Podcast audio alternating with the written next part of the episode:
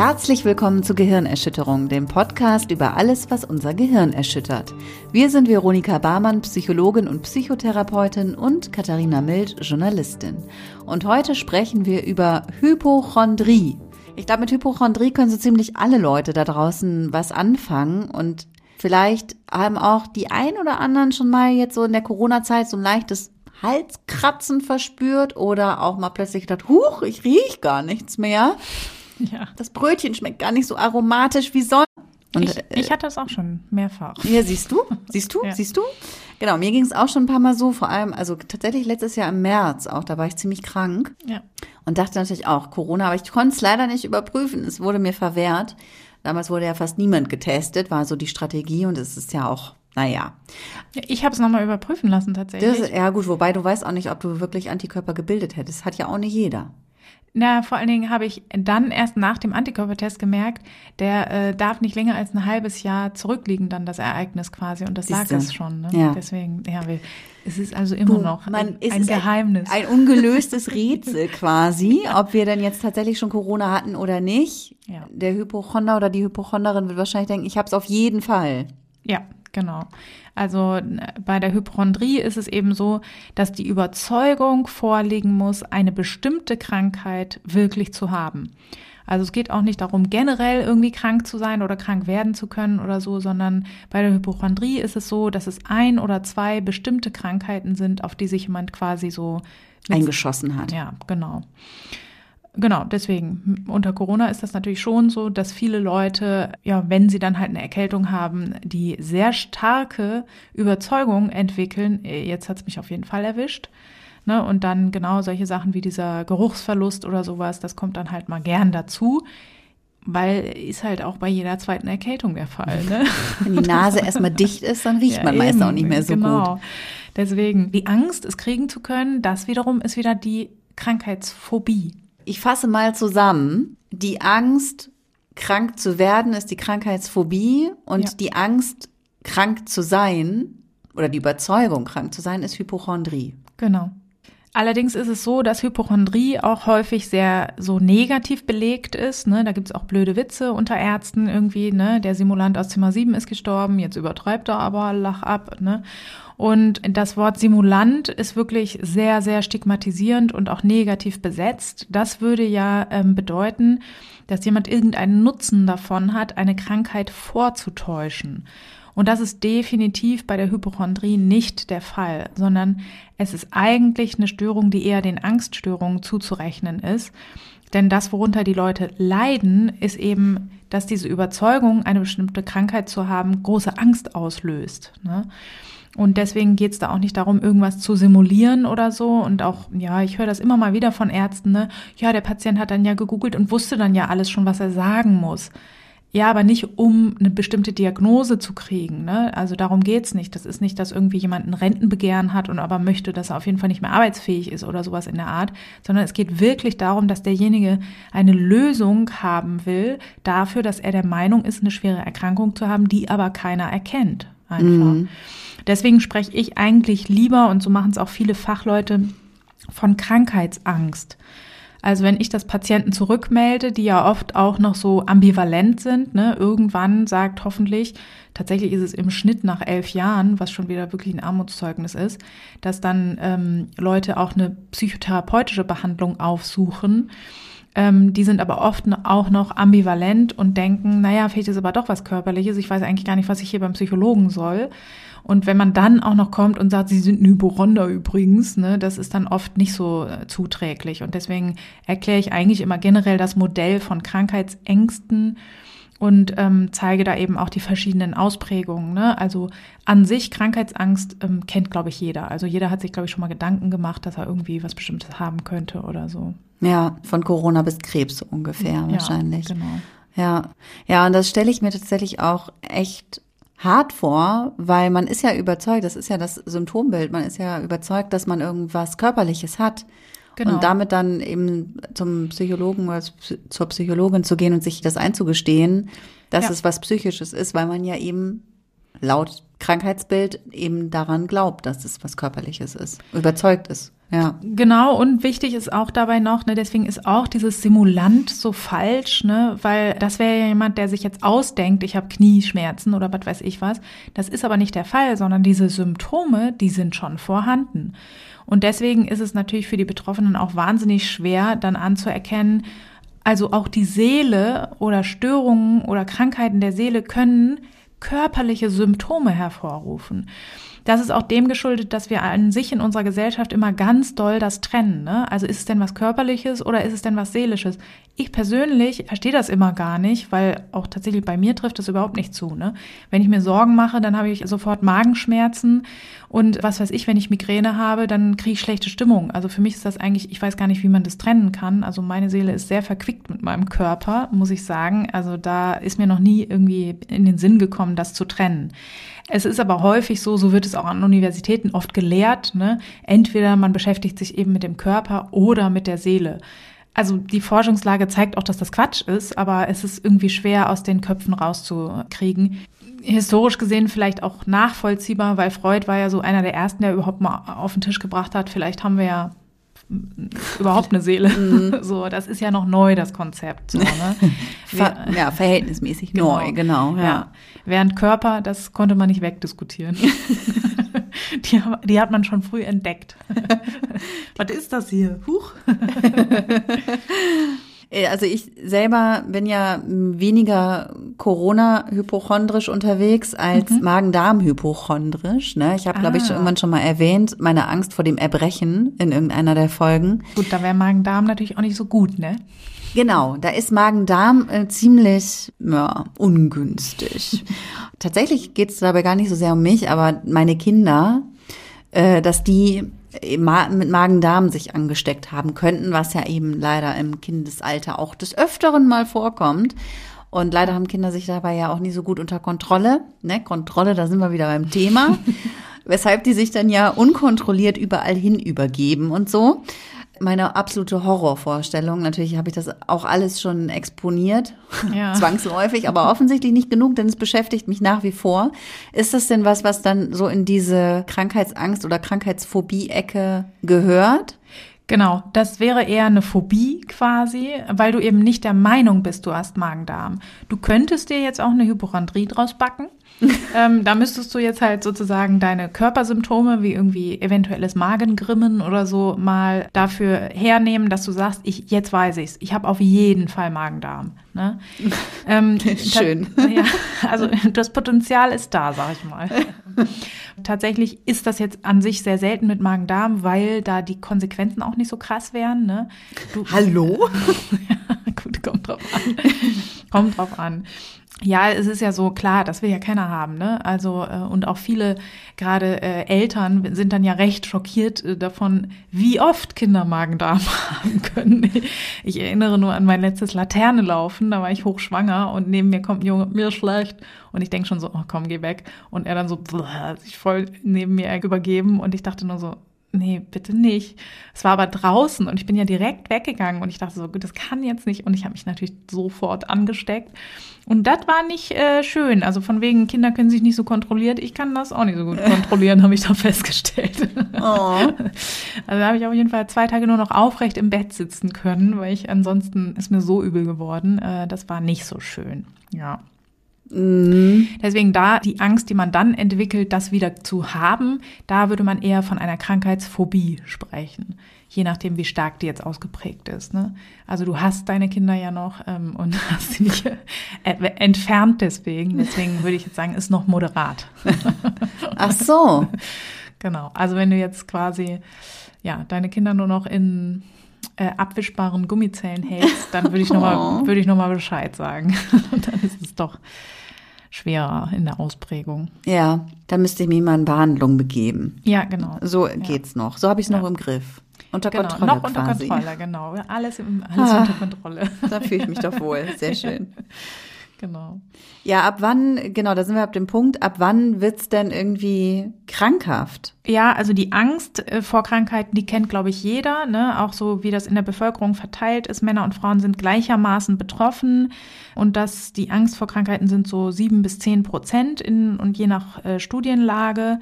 Und in klinischen Stichproben liegt die Zahl natürlich etwas höher. Da ist es so um die 30 Prozent.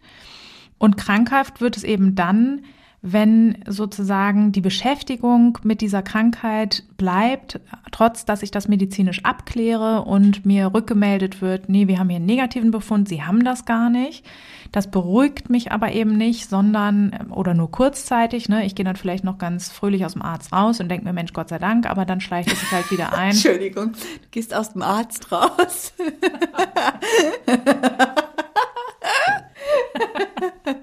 Kommt drauf an, wie sehr ich ihm in den Arsch gekrochen bin. Ich mache mir gleich in die Hose, ey. Entschuldigung. Wie sagt man das denn? Aus, dem, aus der Arztpraxis gehe ich raus. Habe ich mir schon ja. gedacht, aber es war irgendwie so, was? genau. Diese Beruhigung ist eben aber nur von kurzer Dauer. Und dann äh, fängt es eben an, dass es eben zu einer großen Belastung wird. Ich fange an, meinen Körper zu checken, ich taste mich ab, ich messe meinen Blutdruck, ich check mein Gewicht, gucke, ob meine Leistungsfähigkeit noch so vorhanden ist, suche meinen Körper ab, meine Haut irgendwie nach irgendwelchen unauffälligen Stellen. Und das alles nimmt viel Zeit in Anspruch. Ich mache mir sehr, sehr starke Sorgen dabei. Und ja, diese Rückversicherungen spielen eben eine immer größere Rolle. Das kann sein, dass ich zu Ärzten gehe, das kann aber auch eben sein, dass ich äh, Bekannte oder Freunde frage oder meinen Partner. Und das ist ja auch ein Segen des Internet. Wir können ja auch alle Dr. Google befragen und machen das natürlich auch zuhauf. Und erstaunlicherweise äh, sterben da immer alle an unseren Symptomen. wir treten natürlich an, indem wir sagen so, oh, das google ich jetzt mal und hoffentlich ist das was ganz harmloses. Aber natürlich schreibt schreiben selten Leute ins Internet, ach Leute, ich habe was gehabt und wisst ihr was, war mega harmlos, Inter also die uninteressanteste Geschichte der Welt. Äh, sondern schreiben natürlich eher die Leute rein, ich habe einmal gehustet und dann hatte ich irgendwie eine ganz seltene Form von Schwindsucht und jetzt bin ich nicht mehr da oder so. Entschuldigung. Also das jetzt auch nicht, aber. ist gar nicht witzig, aber, nee. aber ein bisschen halt. Ja. Und also das kann halt bis dahin gehen, dass ich da einen regelrechten Wahn ausbilde. Also es gibt auch einen hypochondrischen Wahn, dass ich halt komplett davon überzeugt bin, ich habe das und es entdeckt nur keiner. Ne? Ja. Und wenn der Arzt dann sagt, äh, ne, oder die Ärztin, nö, das ist überhaupt nicht so, dann denke ich, ne, nicht, dass der dumm ist oder so, sondern eigentlich, ja, dann ist meine Form eben eine ganz, ganz seltene Form dieser Erkrankung, die noch nicht entdeckt werden kann. Und es ist ja auch so, dass die meisten, wenn wir jetzt zum Beispiel eine Krebserkrankung nehmen oder sowas, die kann ja auch keiner entdecken. Ne? Also das kann ja sein, dass man das schon hat und der Arzt kann es einfach noch nicht mit den bildgebenden Verfahren, die uns so zur Verfügung stehen. Also die hundertprozentige Sicherheit kann uns ja auch niemand geben. Ne? Mhm. Und das ist eben das, was sozusagen den Motor da aufrecht erhält. Und von der hypochondrischen Störung würden wir auch erst sprechen, wenn diese Ängste mindestens sechs Monate anhalten. Ach krass. Genau, das ist ein recht langer Zeitraum, weil tatsächlich ähm, viele, die ich kenne, die so sagen, ja, ich bin Hypochonder und so weiter, da, die fallen schon aus diesem Kriterium zum Beispiel raus. Also ich habe mir auch schon häufig Sorgen gemacht über bestimmte Erkrankungen. Da spricht man eben von vorübergehenden hypochondrischen Ängsten und die können eben ausgelöst werden durch ja, Erkrankungen, die ich zum Beispiel selber habe. Ne? Also wenn jemand zum Beispiel einen Herzinfarkt hatte, dann weiß er ja, es kann einen ereilen und das kann natürlich sowas fördern. Oder ich habe in der Familie Fälle von Krankheiten, die mich sehr mitnehmen. Oder aber auch Berichte über solche Erkrankungen wie jetzt zum Beispiel Corona. Ne? Mhm. Also da kommt ja keiner drum rum, sich irgendwie, also wir haben jetzt alle ein Bild im Kopf von einem Patienten, der beatmet wird. Ne? Also hat ja vorher keiner gehabt. So, ne? Es sind vorher ja auch schon Leute beatmet worden. Mhm. Aber jetzt äh, hat jeder auch schon mal so grob bei dem Bild so eine Vorstellung sich davon gemacht, dass das wahrscheinlich nicht so fein ist. Ne? Mhm. Und sowas kann auch dazu führen, dass man mal so vorübergehende hypochondrische Ängste hat. Und ähm, da würde man dann aber noch nicht diese Diagnose vergeben halt halt tatsächlich. Ja. Und es muss eben auch so sein, dass ein klinisch bedeutsames Leiden, sagt man immer so schön, besteht und dass eben das Aufsuchen von medizinischen Behandlungen recht häufig ist. Und das ist wirklich ganz unterschiedlich. Das kann wirklich wahnsinnig oft sein. Also ich hatte schon mal eine Patientin, die war wirklich nahezu jeden Tag beim Arzt und am Wochenende dann eben bei irgendwelchen Notärzten. Also das kann wirklich wahnsinnig viel Zeit in Anspruch nehmen, tatsächlich. Mm, ja, irre. Und auch wahrscheinlich ein irre hoher Leidensdruck. Es ist sehr, sehr, sehr belastend, ne? weil man ja die ganze Zeit im Grunde Todesangst hat. Und das Paradoxe ist ja auch daran, dass man, ja, man kann ja sozusagen keine Beruhigung kriegen im, so, in dem Sinne, ne? Weil unser Leben kann ja auch jederzeit zu Ende sein. Also wir werden wahrscheinlich irgendwann an irgendetwas versterben, ne? Irgendwas, ja, sei es ein plötzlicher Herztod oder so, ne? Aber es ist so, irgendwann wird unser Körper aufhören, existieren zu können. Und diese Vorstellung, da, sich daran zu gewöhnen, ist ja auch irgendwie komisch. Mhm. So. Wie überzeugt man denn dann PatientInnen, die das haben, davon, dass sie tatsächlich nicht, dass ihnen nichts Körperliches fehlt oder dass sie halt eben die Krankheit, die sie sich einbilden, dass sie die nicht haben? Das ist ja wahrscheinlich wahnsinnig schwer, also auch anzunehmen. Ja, das ist auch so. Das ist auch oft so ein Hemmnis, glaube ich, warum Hausärzte oder behandelnde medizinische Ärzte nicht so gerne oder nicht so leicht sagen, äh, wissen Sie was, gehen Sie mal zum Psychologen, weil das natürlich auch äh, oft nicht so auf fruchtbaren Boden fällt, ne? sondern die Leute sich dann eben noch weniger verstanden fühlen und auch böse werden. Und ja, das ist natürlich ein Prozess, sage ich mal. Und oft kann man da so einen Zugang kriegen über die komorbiden Störungen, weil häufig bilden sich dann dabei auch noch Depressionen aus. Ne? Wenn man das gerade, also ist ja total nachvollziehbar, das ist total belastend. Und wenn ich irgendwie, also jeden Tag beim Arzt verbringe, dann habe ich natürlich auch nicht mehr so viel Zeit für irgendwelche positiven Aktivitäten und diese Sorgen führen eher dazu, dass auch meine Stimmung abknicken kann. Und manchmal kriegt man so rum den Zugang, dass man sagen kann, ne, aber sie sind doch sehr stark belastet, deswegen da kann eine Psychotherapie helfen. Mhm. Aber also wenn das die Hauptdiagnose ist, dann muss ich den Leuten das schon natürlich sagen. Und oft kriegt man dann so einen Zugang, dass man sagt, zum Beispiel, es gibt ja Situationen, wo es weniger belastend ist, wenn zum Beispiel Leute gut abgelenkt sind.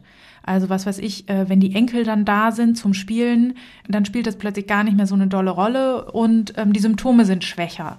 Und über sowas, so ein Phänomen könnte man zum Beispiel den Zugang finden, dass man sagt, ne, sehen Sie mal, eine schwere Erkrankung wäre ja nicht dann plötzlich weg, nur weil sie abgelenkt sind.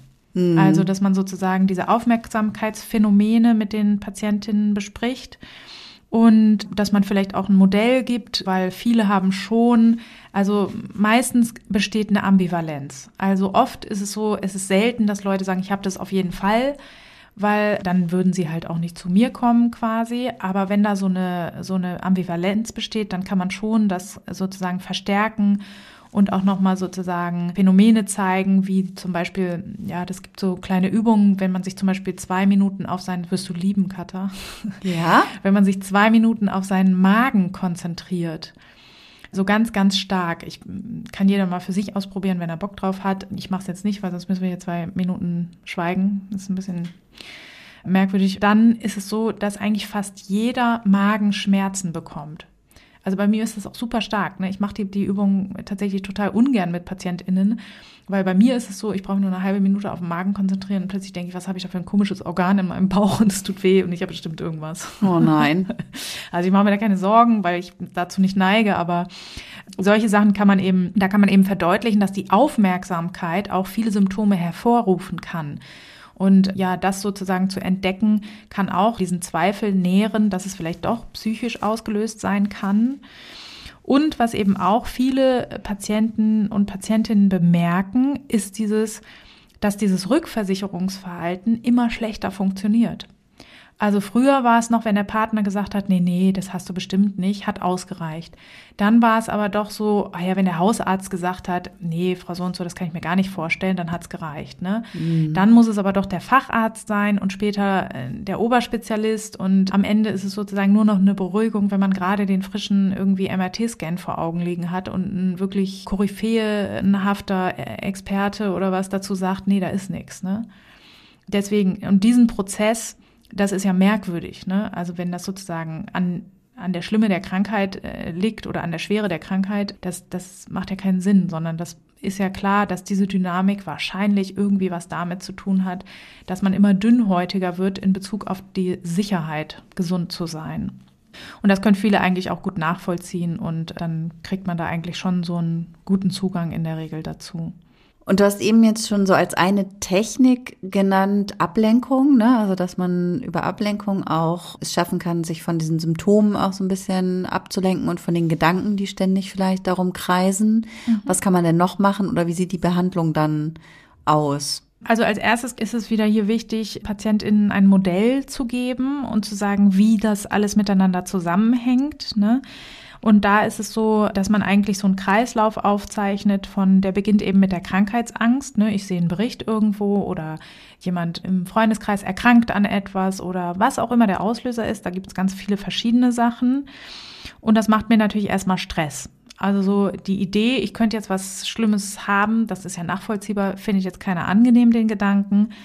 Und Stress macht aber Symptome. Das heißt, ne, wenn ich irgendwie gehört habe, jemand hat irgendwie ALS zum Beispiel, ist so eine beliebte Sache, dann bin ich gestresst und dann merke ich auch, huch, jetzt hat doch gerade irgendwie mein Arm gezuckt. So, und dann bin ich natürlich der Meinung, das ist ja ein Gefahrenzeichen. Dann habe ich natürlich meine gesamte Aufmerksamkeit auf meine Muskeln in meinen Beinen zum Beispiel. Ne? Oder habe ich Arm gesagt? Du hast Arm gesagt. Aber man kann auch dann natürlich ja dann besonders auf die Beine achten. Das ist auch genau. möglich. Dann, dann habe ich, wie kann ich das in der Sekunde vergessen, was ich sage, Mann?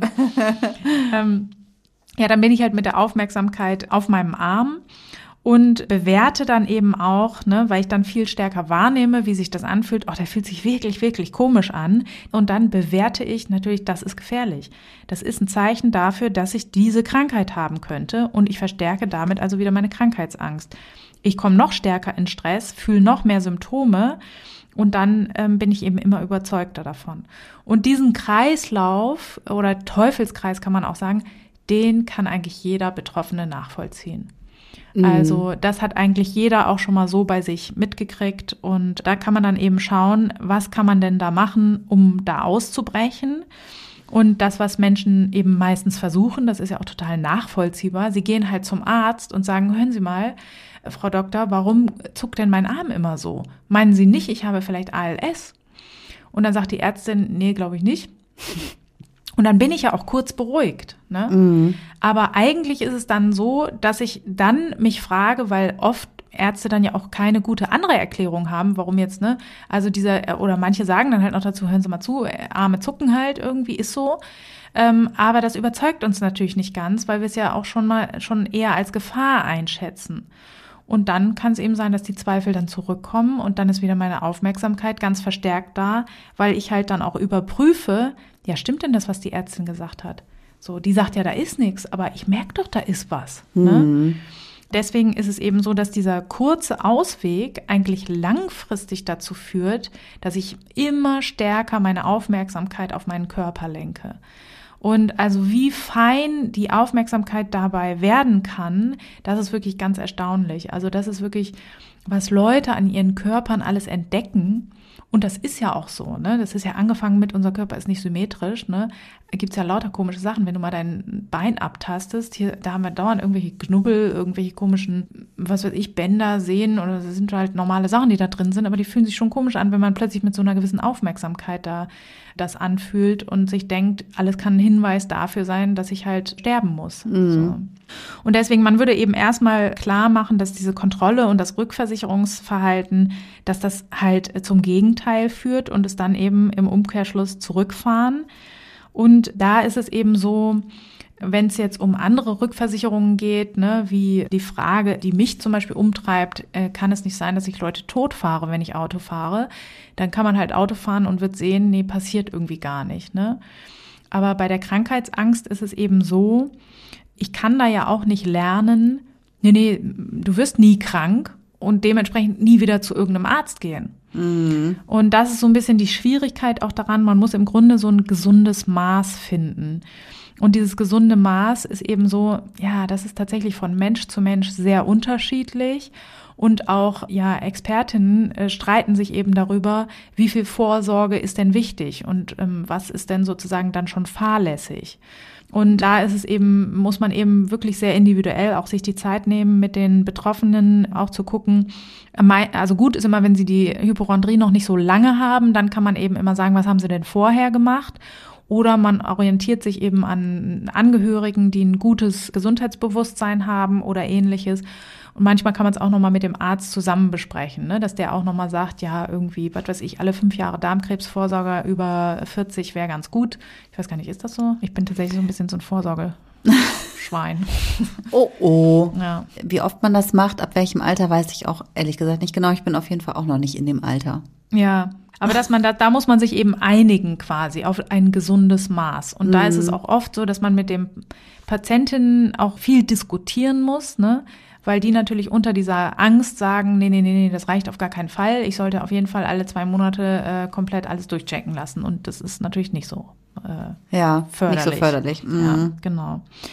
Ähm, das ist auf jeden Fall eine Sache. Und da ist es aber auch ganz gut, zum Beispiel zu gucken, was sind denn die kurz- und die langfristigen Konsequenzen vom Checking-Verhalten zum Beispiel. Ne? Wenn ich jetzt meinetwegen Angst habe, Brustkrebs zu haben, dann taste ich natürlich meine Brust ab. Aber je häufiger und öfter ich das tue, umso mehr entdecke ich dabei auch, ehrlich gesagt. Ne? Mhm. Ähm, weil je nach Hormonlage fühlt sich das auch immer wieder anders an und dann werde ich natürlich immer sensibler darauf. Und das sind dann eben die langfristigen Konsequenzen, die nicht so gut sind. das kann auch fast jeder Betroffene auch nachvollziehen. Und dann ist es so, dass ich auf der anderen Seite auch die Vermeidung abbauen muss. Weil oft ist es so, manchmal googeln Leute eben viele Sachen, aber sich mit den Konsequenzen auseinanderzusetzen, wenn jetzt zum Beispiel jemand Angst hat, an Alzheimer zu erkranken oder so, dann wird er sich den Film Honig im Kopf garantiert nicht angucken. Mhm. Oder er wird versuchen, Altenheime zu meiden oder so, ne? Oder ich versuche irgendwie schnell am Krankenhaus vorbeizufahren, weil ich Angst habe, irgendwie, dann sehe ich da Betroffene und da komme ich dann wieder in meine Angstspirale rein. Und das muss natürlich abgebaut werden. Also man guckt dann extra Reportagen über diese Erkrankungen oder man isst die vermeintlich schädlichen Lebensmittel wie irgendwie zu kross getoasteter Toast oder was, ne, mit dem ganzen Acrylamid oder so. Da haben ganz viele Angst, dass dadurch Krebserkrankungen ausgelöst werden oder sowas. Genau. Und am Ende ist es auch wichtig, dass man dann auch sozusagen die Worst-Case-Szenarien mal durchspricht, weil das sind ja eigentlich die Motoren dieser Erkrankung. Ich habe natürlich Angst irgendwie, dass ich Krebs kriege und meine Kinder alleine aufwachsen. Oder dass ich MS kriege und nicht mehr Herr meiner Sinne bin. Völlig hier gerade die Kontrolle verliere zum mhm. Beispiel. Und da ist es auch wichtig, sozusagen das nicht zu vermeiden, sondern das zu Ende denken und sich damit tatsächlich sehr stark auseinandersetzen. Also da wird dann auch ein Skript geschrieben und wird sehr detailliert und sehr sinnreich sozusagen, also mit allen Wahrnehmungskanälen beschrieben, wie das denn wäre und was das Schlimmste daran ist. Und ja, dann wird damit Exposition in Sensu quasi gemacht, bis man sich eben an diese Vorstellung gewöhnt hat. Also schön ist die ja für keinen, ne? Also jetzt irgendwie äh, elendig an irgendeiner Krankheit versterben will keiner. Aber oft können auch eben Betroffene fast darüber lachen, dass sie sagen, ach so, ja, die Erkrankung fände ich jetzt gar nicht so schlimm. Aber die, auf die sie sich eben eingeschossen haben, die wäre grauenvoll. Dabei ist das Versterben an anderen Krankheiten vielleicht viel schlimmer oder so. Aber da sagen sie, ja gut, wäre jetzt nicht schön, aber naja, ich habe das ja nicht. Mhm. So. Und weiß man was, wo, woher dann diese spezifische Angst auch kommt? Ja, also die Erblichkeit scheint hier bei dieser Erkrankung, also bei der Hypochondrie speziell, etwas geringer ausgeprägt zu sein. Also da ist es eher so, dass sozusagen Umweltfaktoren so 90 Prozent der Varianz aufklären. Das heißt, was da an Umweltfaktoren gemeint ist, sind zum Beispiel Kindheitserfahrungen. Also wenn ich dolle krank war in meiner Kindheit zum Beispiel. Mhm. Der Erziehungsstil spielt eine ganz große Rolle. Also oh, ähm, oh. ja, wie sind wie sind Leute mit Symptomen umgegangen? Ne? Gab es dann ganz viel Aufmerksamkeit und ganz viel Besorgnis? Ne? Dann lerne ich natürlich auch. Das ist auch was ganz Grauenvolles, ne? Oder ist eher damit umgegangen worden, Mensch, das kriegst du schon hin, ne? Das äh, vergeht auch alles wieder. Was ich auch häufig in der Praxis erlebe, ist das Fehlen von Symptomen in der Kindheit, dass das paradoxerweise auch dazu führen kann, weil ich dann eben überhaupt keine Lernerfahrungen habe. Wie geht mein Körper denn damit um oder so? Ne? Wenn ich also noch nie irgendwie was Gravierendes hatte, dann ist es auch so, dass wenn ich dann plötzlich Symptome bemerke, ich die halt eher als Gefahrenzeichen interpretiere, als wenn ich weiß, ah, was weiß ich, ich hatte schon schweres Masern oder irgendwie was, ne? Und irgendwie kommt man immer wieder raus, so halbwegs lebend. Ne? Also das kann auch eine Rolle spielen. Ähm, dann sind Persönlichkeitseigenschaften wichtig, also wie ängstlich und nervös bin ich generell. Das spielt eine Rolle. Und ähm, was man auch noch in Studien finden konnte, ist, dass Gewalterfahrungen in der Kindheit die Wahrscheinlichkeit erhöhen, wobei das wahrscheinlich korreliert damit, dass sozusagen die Wahrscheinlichkeit generell psychische Erkrankungen zu bekommen im späteren Leben erhöht ist, wenn ich gewalttätige Erfahrungen in der Kindheit habe. Deswegen, ja, das muss kein spezifischer Faktor sein. Und du hast vorhin auch noch genannt, so diese der Einfluss durch die Medien oder Berichte auch, die man so in seinem Umfeld auch jetzt hat. Ne, sie spielen auch eine Rolle. Genau, man ist der Meinung, dass generell Krankheitsängste in der Gesellschaft mehr werden. Man kann das noch nicht so gut messen, weil auch Krankheitsängste tatsächlich nicht so gut untersucht sind bis jetzt. Aber tatsächlich ist eben die Berichterstattung generell, sage ich mal, ist ja sozusagen oft auf Klicks ausgelegt und auf ähm, eben deswegen ja reißerische Themen. Und da sind natürlich schwere Krankheiten auch vorne mit dabei. Ne? Das heißt sozusagen, diese Themen werden generell viel präsenter. Das ist so der eine Punkt. Das andere ist, dass ich natürlich auch jede Idee, die ich habe, ne, oh Gott, oh Gott, ich, vielleicht ist das ja gar kein normales Herzrasen, vielleicht ist es so ähm, der Anfang von so einer Herzinsuffizienz. Das kann ich natürlich sofort googeln. Früher musste ich dann irgendwie wirklich eben zum Arzt gehen oder in die nächste Unibibliothek fahren oder so und mich da schlau lesen. Und ähm, das ist natürlich anstrengender und macht man dann vielleicht auch häufig nicht. Während das Googeln, das machen alle eigentlich. Ne? Mhm. Ähm, und das letzte ist auch noch ein Faktor, und zwar durch Umweltbelastungen werden auch Krankheiten insgesamt mehr. Ne? Also Herz-Kreislauf-Erkrankungen, Krebserkrankungen oder auch jetzt Corona ist ja auch eigentlich sozusagen, hat man ja die Theorie, dass wir halt ähm, alle Gebiete uns erschließen und deswegen aus den entlegensten Urwäldern irgendwelche Krankheiten uns von den Tieren abholen die ansonsten unter sich geblieben wären. Und deswegen ist es so, dass eben ja Krankheiten an sich mehr werden und das haben wir ja gesagt, ne, das Erleiden von Krankheiten oder mit Ansehen, dass jemand Krankheiten hat, das kann eben dies, den Ausbruch einer Hypochondrie viel wahrscheinlicher machen. Mm. Ja, was ich mir dabei auch echt super schwer vorstelle, ist auch ja eben diese Balance zu finden ne, zwischen Krebsvorsorge regelmäßig wahrnehmen oder auch auf die Signale des eigenen Körpers achten und also sich, also mit, mit seinem. Ein gutes Maß findet einfach. Ja, dass man, ja, ja, aber dass man auch so, also weil das wird ja auch eigentlich so propagiert, denn man soll auf die Signale seines Körpers achten und wenn so auch eine gute Work-Life-Balance zu finden und irgendwie so drauf achten, bin ich denn verspannt oder nicht und also so diese Achtsamkeit so in sich hineinfühlen ja, da, das Maß zu finden und nicht dann auch zu viel in alles hinein zu interpretieren, das stelle ich mir wahnsinnig schwierig vor. Ja, also gerade bei diesen ganzen Gesundheitsthemen, die ja auch, ne, also jeder möchte irgendwie das ewige Leben haben und ne, dann muss man halt irgendwie seine Haut schön halten und viel Gemüse essen, viel Wasser trinken, viel schlafen und den das Ganze sozusagen, da kann man natürlich auch über sowas da reinrutschen. Ne? Also ähm, da müssen wir vielleicht auch nochmal eine eigene Folge zu machen. Es gibt ja inzwischen sozusagen Störungen, die sich aus diesem Gesundheitsverhalten entwickeln, wie zum Beispiel Orthorexie, also sozusagen nur noch sehr, sehr gesunde Sachen essen zu können dann am Ende. Mhm. Und ja, das ist natürlich auch förderlich dafür, dass wir ganz viel in uns reinhören und jede Missempfindung ne, dann auch überinterpretieren, ne? weil tatsächlich ja, also mir tut auch echt jeden Tag was anderes weh, ne? Und Migräne und was weiß ich, irgendwie Verspannungen und Schlafmangel und was weiß ich, Stress macht auch alles Symptome. Aber das muss eben nicht gleich ein Zeichen dafür sein, dass man eine unheilbare Krankheit hat, einfach. Ja. Das ist halt eher sehr selten und meistens äh, fällt das dann auch nicht auf, weil man irgendetwas entdeckt hat oder so, ne? sondern meistens sind das eben Routineuntersuchungen, bei denen dann irgendwelche Krankheiten auffallen. So. Ja, auf der anderen Seite wird einem immer suggeriert, dass man halt eben gut aufpassen soll. Ne? Um damit ja. Früherkennung und bla bla bla so. Also das wird einem ja schon auch so ein bisschen eingebläut, dass man halt eben gut darauf aufpassen muss, damit man auch ja früh erkennt und Heilungschancen bestehen und so. Ja, genau. Und man denkt halt, also das ist ja auch so ein psychologisches Dilemma, in dem man steckt, ne? Wäre halt schade, wenn man den Punkt verpasst hat. an dem, Ja. man, an dem man noch überlebt hätte. So, ne? Ähm, und das ist, glaube ich, auch so dieses, ja, das hat auch viel mit Schuld zu tun, ne? Wenn ich, dann bin ich auch noch selber schuld, ne? Also ich hätte das verhindern können, so, ne? Ja. Und das ist natürlich, ja, da hängt man dann drin und denkt sich so, bin ich jetzt die Lässige, ne? Und sagt, nö, nö, mache ich nicht. Oder äh, bin ich dann lässig tot in, in fünf Monaten oder was, ne? Äh, deswegen. Ja, also ich hatte das tatsächlich auch, dass ich, ähm, ich habe eine, in meiner Familie ist eine Erkrankung aufgetreten, ne? Da hat ähm, jemand meiner Angehörigen hat Brustkrebs bekommen. Und dann war das auch so, dass ich da eine viel größere Awareness natürlich hatte, weil das ist schon eine echt beschissene Erkrankung. Und das war erstaunlicherweise auch so, dass innerhalb von zwei Wochen ist noch eine Freundin, eine sehr gute Freundin von mir, auch an derselben Krankheit erkrankt. Und dann war das auch irgendwie, dann entwickelt man auch eher so ein magisches Denken, dass man denkt, oh Gott, jetzt hat's einen dann auch gleich, ne? Die Einschläge kommen näher, ist ja auch so ein Spruch, ne? Ja, warum denn? Statistisch gesehen halt nicht, aber egal. Und da ist es auch so, dass ich dann irgendwie, ja, da kann man sich auch nicht gegen wehren. Also diese Aufmerksamkeitslenkung, die geht ja auch nicht bewusst, ne?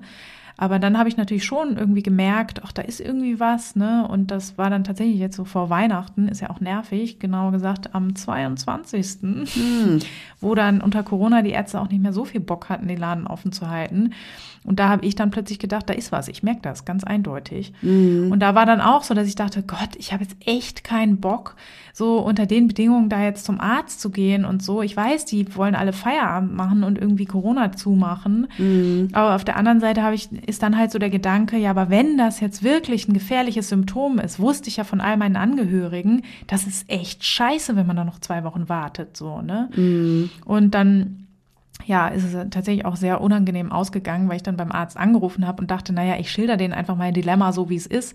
Und zu der äh, Sprechstundenhilfe dann meinte, ja, ich habe jetzt nichts Gravierendes. Ich bin nur der Meinung, dass es ein Symptom sein könnte, weil ich in meiner Familie einen Fall von Brustkrebs habe. Und wenn Sie mir jetzt sagen, ja, kommen Sie her, sonst sterben Sie, dann mache ich das. Wenn Sie jetzt aber sagen, nee, alles klar, das reicht, wenn wir das im Januar testen, ist auch okay. Und daraufhin hat sie mir halt gleich einen Termin gegeben und ähm, ja, die Ärztin hatte mich dann gefragt, warum ich äh, ihre Sprechstundenhilfe frage, ob ich sterben muss. Das war so, das war geil. also maximal Was soll die- ungünstig was soll ausgegangen. die arme Frau auch sagen? Ja, aber so war es halt überhaupt nicht gemeint. Ich wollte ihr einfach nur darlegen, dass ich jetzt nicht, äh, dass mir jetzt nicht irgendwie die Brust abfällt und ich hier vor Schmerzen schreie und deswegen heute kommen muss. Ich wollte ihr sagen, damit, das habe ich halt so irgendwie so ein bisschen flapsig anscheinend ausgedrückt, weil ich mich natürlich auch selber so ein bisschen auf die Schippe nehme damit. Ne, ist ja verwunderlich, dass ich jetzt gerade die, also gerade wo die ganzen Fälle auftreten, habe ich jetzt auch Brustkrebs. Ne, das ist ja auch ne.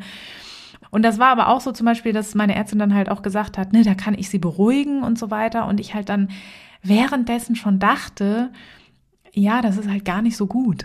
Ne? Also sie hat mir dann auch noch eine Überweisung gegeben, damit man es nochmal testen kann und so weiter. Und ich habe halt, da habe ich halt wirklich, da habe ich auch gedacht, das mache ich nicht. Weil da hätte ich viel zu viel Angst, dass ich dann da reingerate. Ne? Also die hat's jetzt halt geguckt, ich vertraue der, das ist eine gute Ärztin und jetzt ist nix und dann ist auch nix. So, ne? Und jetzt kann ich auch im Rahmen der normal vorgeschriebenen Vorsorge bleiben. Auch wenn ich vielleicht irgendwie eine genetische Vorbelastung habe oder so, ne, ähm, dann wird da trotzdem auffallen, dass da was ist, ne? Und auch wenn nicht, ne?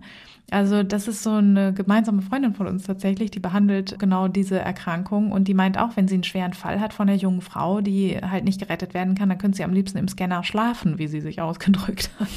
So, weil sie am liebsten sekündlich checken würde. Alles gut, alles gut. Ja, und auch währenddessen habe ich dann gedacht, ja, warum habe ich jetzt keine Angst vor Darmkrebs? Ist auch scheiße. Äh, kommt mir gar nicht in den Sinn. Denke ich, na ja, pff, ja, gut, kann man irgendwie auch kriegen, aber ja, wäre auch kacke, aber habe ich ja nicht. So, Ja, ja. hängt doch sehr an der subjektiv empfundenen Gefahr, Wahrscheinlichkeit, Genau. so, wie, wie man das selber einschätzt. Genau, so wie, wie man man's selber die Gefahr einschätzt, es zu bekommen, das wollte ich sagen. Ja, genau. Ja. Halt, wie man das selber interpretiert, was natürlich Ja. Quatsch ist, ne? Man kann das gar nicht interpretieren. Ja, genau. Wahrscheinlichkeiten lassen sich davon nicht beeinflussen. genau. Und das ist auch noch ein, zeigt auch noch so ein häufiges Phänomen, dass Ärzte ja dazu ausgebildet sind, quasi, ich sage jetzt mal platt, äh, Patienten gesund zu machen. Ne? Mhm. Die sollen sich wohlfühlen, wenn sie rausgehen. Und das führt oft dazu, dass selten auffällt, dass es sich um hypochondrische Störungen handelt und ähm, Ärzte bemüht sind, den Patienten Sicherheit zu verschaffen ne? und sagen, gucken Sie mal, wir haben hier nochmal einen Extratest gemacht und ähm, da haben wir nochmal Blutwerte und so weiter. Und hier, ich kann Ihnen da ganz klar versichern, da ist nichts. Ne? Mhm. Es ist auch alles nett gemeint, befeuert aber leider diese hypochondrischen Erkrankungen sehr stark. Mhm. Also da habe ich wirklich auch Fälle von insbesondere PrivatpatientInnen. Also es ist wirklich mm. frappierend, was es alles für Spezialuntersuchungen geben kann. Ja, ich und, kann es mir denken. genau. Und da finde ich auch immer, manchmal ist es wirklich, ich will da niemandem irgendwie die Schuld zuschieben oder so, ne? Es ist auch schwer, jemandem, ne, also an, an somatischer Stelle, wenn jemand kommt und sagt, ich habe auf jeden Fall hier MS und schließen Sie das bitte aus, dann zu sagen, ja, Sie haben äh, eine psychologische Diagnose, das ist schwer, ne? Aber ähm, es ist auch häufig so, dass Ärzte die Gefahr von der Hypochondrie total unterschätzen, weil sie denken halt, wir kriegen das in den Griff, wenn ich nur genug beruhige. Mhm. Und das ist natürlich falsch und da sollte man tatsächlich als Arzt, auch wenn jemand da sich zum dritten Mal mit derselben Sache vorstellt, auch sagen, äh, das hilft Ihnen gar nicht, wenn ich Sie weiter beruhige. Setzen Sie sich eher mal mit der Akzeptanz dessen auseinander, dass das halt sein kann. Wir können versterben an allen möglichen Dingen. Das müssen wir mit, äh, damit müssen wir leben lernen. So. Mhm. Ist nicht schön, aber ist so. Es ist so, ja. Was mir gerade noch einfällt tatsächlich, ist, dass auch bei der Panikstörung, ich glaube, wir haben auch drüber gesprochen, äh, in unserer Folge Panikstörung, dass man da ja auch das Gefühl hat, oh Gott, man stirbt gleich. Ja. Oh Gott, ich habe jetzt hier einen Herzinfarkt oder irgendwie sowas, ja. ne? In, inwieweit hängt das denn miteinander zusammen? Weil du hast ja vorhin auch gesagt, ja. hier ist so eine Fruchtfliege unterwegs, ne? Hast du auch gesehen gerade. Die kommt aus der Pflanze. Ja, die kommt aus der Pflanze. Flieg zurück, kleiner Käfer, flieg. Wobei da hinten ist. Nee, sie ist jetzt hier bei meinem Mikro. Ich weiß auch nicht, was die hier will. Das ist eine Mikrofliege. eine Mikrofliege. genau, du hast es vorhin auch gesagt, es ist eingeordnet bei den somatoformen Störungen, aber eigentlich wäre es ja, ja eher bei den Panikstörungen richtig. Wie eng hängt genau. das denn zusammen? Also, was das beides verbindet, ist sozusagen die Angst halt auch vor einer Krankheit. Ne? Auch wenn ich eine Panikstörung habe, interpretiere ich quasi Symptome falsch. Ich bin der Meinung, das ist jetzt ein Anzeichen dafür, ich kriege einen Herz- oder Hirninfarkt oder was auch immer sich da gerade bei mir breit macht.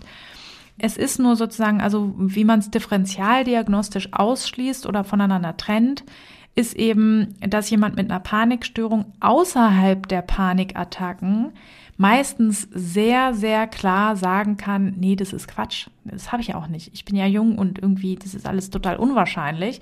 Nur wenn die Angst dann wieder so stark wird in diesen Anfällen, in diesen abgegrenzten Anfällen, dann ist er eben überzeugt, ach, jetzt doch nicht. Äh, vielleicht habe ich doch. So, ne? Also das ist ein Kriterium, aber es ist auch schwer voneinander abzugrenzen, weil tatsächlich auch bei der hypochondrischen Störung können, kann sich das steigern bis hin zu Panikattacken. Und umgekehrt ist es auch so, dass auch ein Patient mit äh, Panik und Agoraphobie auch in den Zwischenzeiten nicht ganz überzeugt davon sein kann, dass er nicht vielleicht doch so einen generellen Herzfehler oder irgendwie sonst irgendwie was hat. Mhm. So. Deswegen, da muss man sehr, sehr gut aufpassen als Diagnostiker, weil das tatsächlich in dem Fall auch behandlungsrelevant ist. Und es gibt auch Patienten, die beides haben. Ne? Also man kann auch Läuse und Flöhe haben, hat mein Mentor immer so schön gesagt. Ähm, also ich kann auch eine Panikstörung entwickeln und daraus eine Hypochondrie machen oder umgekehrt. Das ist auch beides möglich tatsächlich. Deswegen, da muss man genau diagnostizieren einfach. Und es gibt auch verschiedene andere Störungen noch, die da in Frage kommen. Zum Beispiel, wenn jemand von Ängsten vor Krankheiten berichtet. Es kann auch eine generalisierte Angststörung sein. Da ist es nur häufig so, dass ich nicht nur Angst habe, dass ich krank bin, sondern vor allen Dingen auch meine Angehörigen ähm, und dass die Sorgen bei einer generalisierten Angst sich meistens noch auf viele Themengebiete ähm, beziehen. Äh, auch bei einer Zwangsstörung, hast du ja auch schon gesagt, ne, mhm. ist es so, klar, ähm, habe ich da vielleicht auch Angst, wenn ich die Türklinke anfasse, dann könnte ich vielleicht mich mit HIV infizieren oder ähnliches. Aber es ist eben so, dass jemand, der an einer Zwangsstörung leidet, eigentlich immer verhindern will, dass die Katastrophe eintritt, während bei einer Hypochondrie ich der Meinung bin, ich habe das schon. Mhm. Das gibt es tatsächlich auch. Also hypochondrische Störungen haben auch häufig die HIV-Erkrankung als, als Inhalt, so, ne? dass jemand denkt, ich habe das auf jeden Fall. Ja, Jetzt ist bei mir tatsächlich auch so, jetzt äh, mir fällt da, bei mir fällt da gerade wieder so ein kleiner Groschen, Mhm. So ein kleiner imaginärer, weil das war bei meine psychologische, meine, naja, wie soll ich sagen, meine psychologische Karriere, meine Karriere als psychologische Patientin, ha, Ja. die begann nämlich damit, dass ich ja äh, Bauchschmerzen hatte. Ah ja. Und ich halt immer dachte, okay, ich habe irgendwas. Also mein, Ja. mit meinem Bauch stimmt was nicht. Ne? Also so irgendwas ist mit meinem Bauch los. Was Ja. ist da nur? Und dann bin ich ja natürlich auch zu meiner Hausärztin damals gegangen und habe gesagt, ich habe immer Bauchschmerzen. Ständig habe ich Bauchschmerzen und so. Ne? Mhm. Und dann hat sie halt äh, Laktosetest wollte sie machen und dann hat sie, was hat sie denn noch gemacht? Weiß ich gar nicht Hier mehr. alle möglichen Ach, Spiegelungen. nee, nee, gar nicht. Nee, nee, Oh, so Gott war sei Dank, auch. Ja, später, das kam später. Alles kam später. rein und so. Ja, das kam Oh. später, aber Gott sei Dank. Aber ja, wie wir gleich hören werden, Gott sei Dank. Naja, das ist vielleicht keine gute Geschichte für diese Folge. Aber egal, jetzt ist jetzt trotzdem, weil es ist ja auch interessant, nicht? Es Ja. interessiert alle Leute ganz brennend da draußen. Mich schon, ja. Und dich schon, pass auf. Und zwar, genau, und dann haben, äh, hat sie, auch geil, Ultraschall. ich könnte heute auch noch so drüber ablachen. Ja, einen Ultraschall gemacht und einen Laktosetest. Genau, das hat sie gemacht und dann äh, war beides war völlig in Ordnung.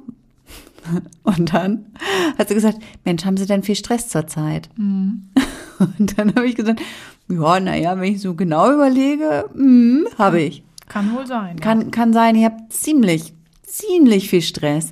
So, und dann wurde das ja mit meinen Bauchschmerzen so schlimm, dass ich dann gar nicht mehr, also dann konnte ich wirklich gar nichts mehr. Also, das mit den Bauchschmerzen wurde gar nicht so schlimm, aber ich hatte immer Angst vor den Bauchschmerzen. Ich hatte immer Angst, dass diese Bauchschmerzen kommen. Und deshalb hatte ich eben Angst, mich zu übergeben und bla bla bla und so. Und dann bin ich ja nicht mehr rausgegangen und der ganze Kladderadatsch und so, ne, das, was da alles noch kam. Und dann, Jahre später, ne, Jahre später, viele Behandlungen, naja, so viele Behandlungen waren es auch nicht, aber es war, also zwei Behandlungen später quasi, äh, kam dann ja raus, dass ich eine Fructoseunverträglichkeit habe. Ja, ja. Ich weiß gar nicht, was ich jetzt damit beweisen wollte. Ach so, aber letztlich ist es dann ja auch, hätte man bei mir damals ja auch eine quasi, keine Hypochondrie, sondern weil ich eine Krankheitsangst, hätte man auch diagnostizieren können, oder? Ja, also tatsächlich ist die dir ja unterstellt worden. Sie ist ne? mir quasi unterstellt worden. Weil ein bisschen, ja. eine Krankheit, also oder eine Hypochondrie, diagnostizieren wir ja nur, wenn die Symptome keine körperliche Ursache haben. Und das ist natürlich in beide Richtungen eine Gefahr. Ne? Einerseits, dass der Arzt sagt, äh, kenne ich nicht, so, ne, Test irgendwie, ne, hier Ultraschall ist super, ne, was ja völliger Quatsch ist bei einer Fructoseintoleranz. Die kannst du halt nicht im Ultraschall sehen. Und da kann kann es dir halt passieren, ne, dass eine Ärztin dann, wie es äh, da war, sagt, nö, ist nicht. Und dann als nächstes sagt, haben sie denn äh, ne, Stress, äh, respektive gehen Sie mal zum Psychologen. Ne? Und dann gehst du ja jahrelang mit deinen Bauchschmerzen zum Psychologen und die sagen dann immer, ja Mensch, ne, könnte eine Hypochondrie sein oder eine Panikstörung oder auch eine Ja. whatever.